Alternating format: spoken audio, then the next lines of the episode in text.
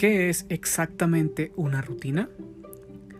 Piensa en todas las cosas que haces con tu hijo en un día normal. Se levantan, se visten y desayunan. Luego, posiblemente, lo llevas a la guardería o a la escuela camino a tu trabajo.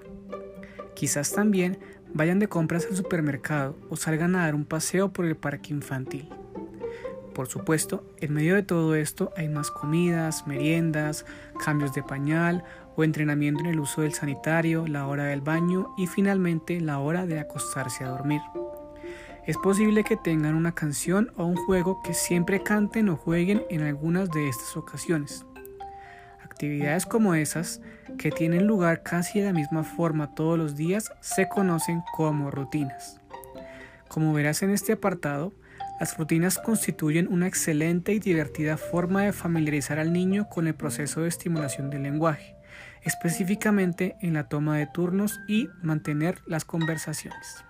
Bienvenidos.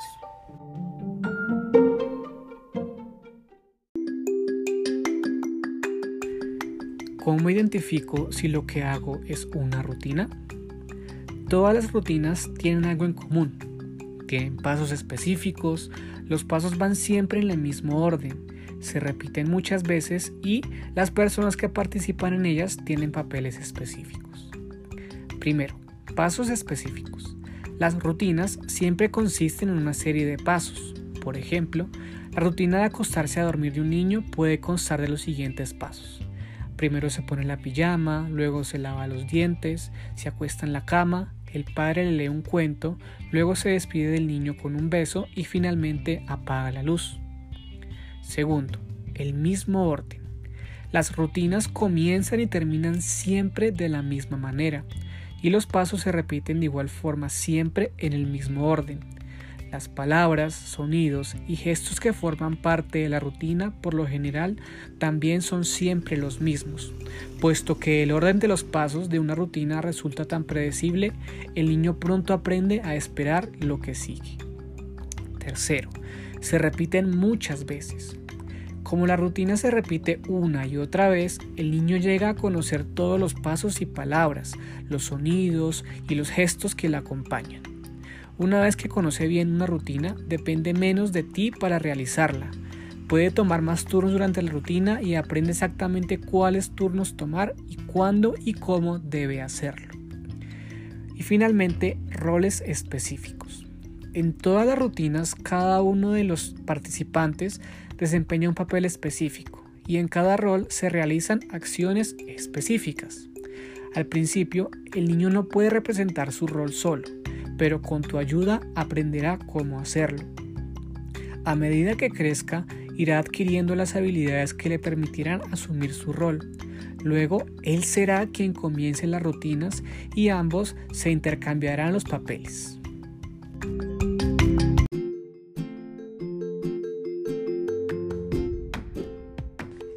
Utiliza las rutinas para dar alas a la interacción.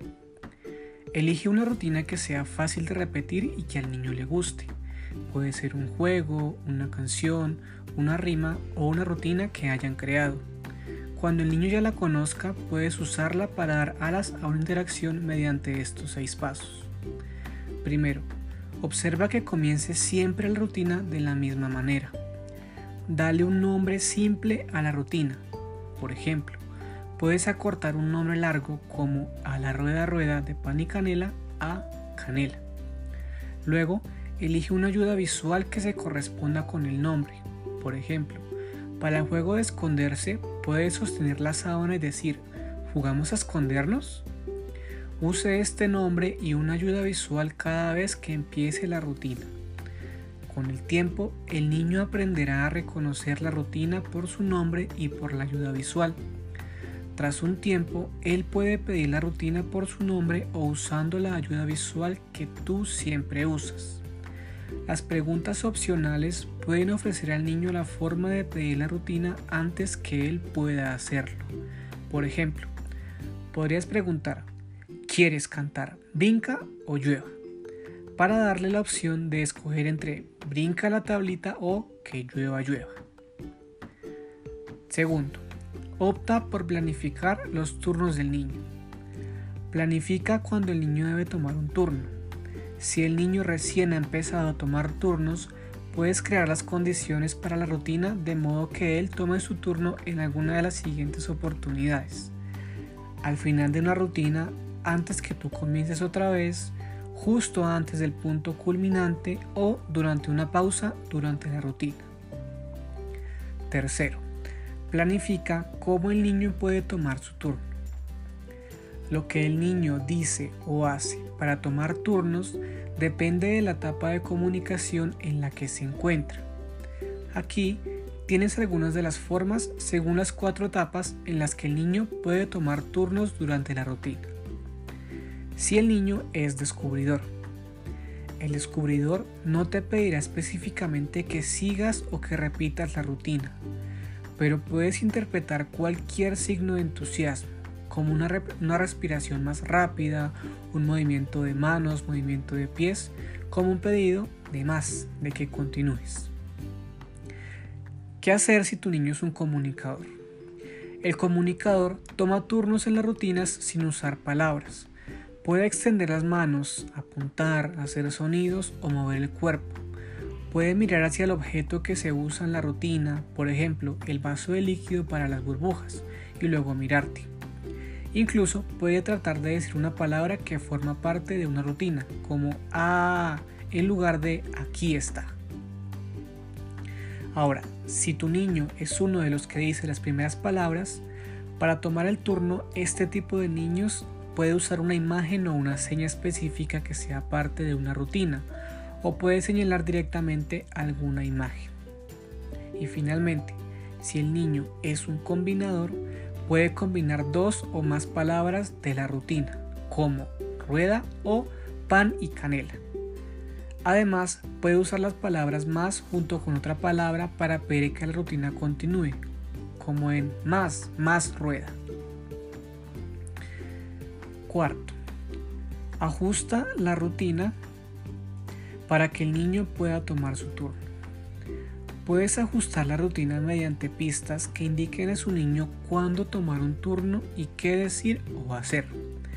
Dos de las formas más sencillas de indicar al niño que tome su turno son el hacer pausas o el cambiar la rutina. Cuando hayas terminado la misma, usa una palabra que aliente al niño a pedir más. Haz pausas en la rutina. Esto significa detenerse para que el niño tenga la oportunidad de tomar un turno. Según la etapa de comunicación en la que se encuentre, él podría intervenir con una palabra o acción, podría pedirle que continúe la rutina o realizarla otra vez, y si tiene un punto culminante, el mejor momento para detenerla es justo antes del punto culminante. Cambia las rutinas. Debes cambiar las rutinas para que el niño pueda decirte qué falta o qué es distinto, qué lo ha sorprendido o qué cree él que salió mal. Y finalmente, usa una palabra para alentar a su hijo a pedir más. Estas palabras favorecen que el niño pida que continúe o que repita una rutina. Dale una pista preguntando, ¿más? ¿O otra vez? Al terminar la rutina, usa siempre la misma palabra. Quinto, asegúrate de repetir las mismas acciones, sonidos y palabras cada vez. Considera tu rutina como una serie de pasos por eso síguelo siempre en el mismo orden. Así, al niño le será más fácil aprender y saber qué es lo que sucederá después. Al seguir los pasos, usa siempre las mismas palabras, sonidos y gestos. Por ejemplo, decide qué palabras usarás cuando jueguen a esconderse y úsalas siempre que te quites la cobija. Si cambia la frase, por ejemplo, de aquí está a estoy aquí, a tu hijo le resultará muchísimo más difícil aprenderse la rutina. Y finalmente, sexto, recuerda mantener el mismo final. El niño necesita saber que el juego ha terminado. Cada vez que termine, hazlo de la misma forma. La rutina de irse a dormir podría terminar apagando la luz y diciendo buenas noches. El final de la rutina de acomodarse en el carro podría marcarse al poner el cinturón de seguridad del asiento infantil y decir clic. Si una rutina, como por ejemplo saltar la cuerda o lazo, no tiene un final evidente, simplemente puedes decir se acabó o terminamos.